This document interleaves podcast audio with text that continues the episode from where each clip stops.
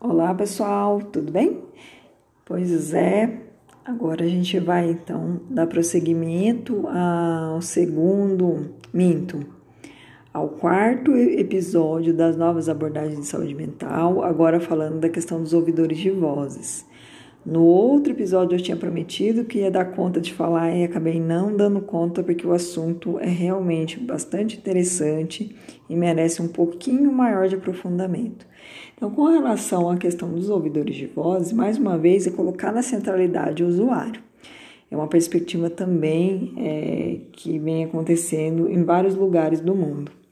A questão dos ouvidores de vozes, ele coloca então a possibilidade da gente ver com outros olhos a realidade de muitas pessoas, inclusive no Brasil, que ouvem vozes de forma é, pontual, às vezes até de forma crônica, ao longo de vários anos.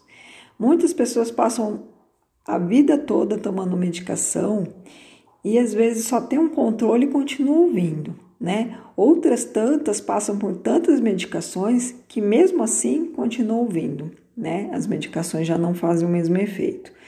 Portanto, as pessoas que são ouvidores de vozes resolveram é, prestar maior atenção nas vozes, né? Essas vozes acontecem por quê? O que elas estão querendo nos dizer?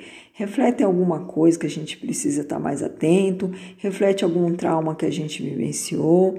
Será que é melhor a gente aceitar e conviver melhor com ela?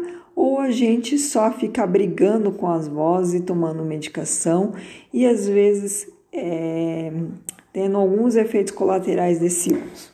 Portanto, os próprios usuários começaram a reivindicar essa possibilidade junto aos seus terapeutas, né? E isso vem ganhando espaço cada vez maior no mundo inteiro. No Brasil, isso é mais recente, né? mas em alguns países já beiram aí os 30 anos essa convivência com as vozes, tá bom? E aí essas vozes passam a trazer um outra um outro lugar na vida desse usuário. Então esse usuário ele passa a conviver, ele passa a entender o que essa voz diz para ele e aí ele não fica mais combatendo, ele passa a conviver. Pergunta para a voz o que, que essa voz quer. Se é aquela voz fala para ele matar alguém, será que eu não tenho que prestar atenção por que, que eu estou querendo matar aquela pessoa, ou outra pessoa, ou um tanto de gente, né? Será que se eu fizer isso eu não vou incorrer em crime, né? Então, será que a gente não precisa explorar mais o nosso juízo crítico, o trabalhador de saúde também? Então, nesse sentido, para ilustrar um pouco melhor, eu trago um exemplo de uma psicóloga que por muitos anos ela sofreu com as vozes, teve assim várias consequências na vida dela por conta dessas vozes, né? Consequências eu digo com relação a excessivas medicações e um número elevadíssimo de internações, né?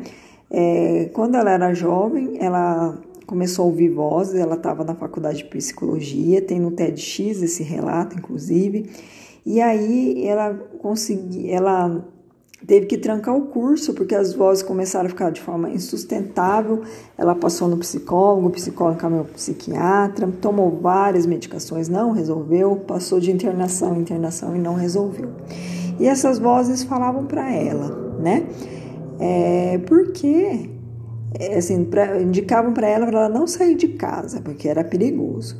E ela ficava tentando entender aquelas vozes, né? Até que um dia ela falou assim: que, que acontece com essas vozes? Será que elas estão querendo realmente dizer alguma coisa para mim? E aí, nesse sentido, ela começou a explorar essas vozes, dialogar com elas, né? E aí, o que, que aconteceu? Ela começou a entender que naquele momento realmente a voz estava correta. A voz estava dizendo para ela que não era para ela sair de casa. De fato, ela não tinha condições de sair de casa porque ela não estava bem. Então, ela poderia é, se envolver em algum acidente, ser atropelada, enfim. E ela começou a dar um outro tom e colocar essas vozes de outra forma na vida dela e não tão central. E aí ela começou a conviver melhor, as vozes cessaram, e aí, conforme o tempo foi passando, ela foi melhorando e retomou a faculdade, fez o mestrado e hoje segue nesses estudos e sendo uma referência na área, né? Então, a maneira com que a gente lida com as vozes não é aquela mais não, ou não deveria, nessa perspectiva do, das novas abordagens, é dar um outro sentido. Né? Às vezes essas vozes estão dizendo de, de, de sintomas, de traumas que precisam ser elaborados. Né? Então, bem breve, né, essa minha abordagem que eu, tô, que eu apresento para vocês, mas de toda forma tem materiais aí do Senat, tem um tanto de, de grupos de, de ouvidores de voz espalhados pelo Brasil inteiro, especialmente na região sul do Brasil. Tá bom, pessoal? Muito obrigada pela paciência mais uma vez e a gente está à disposição aí em nossas redes sociais. Muito obrigada. Boa tarde para todos e todas e todos.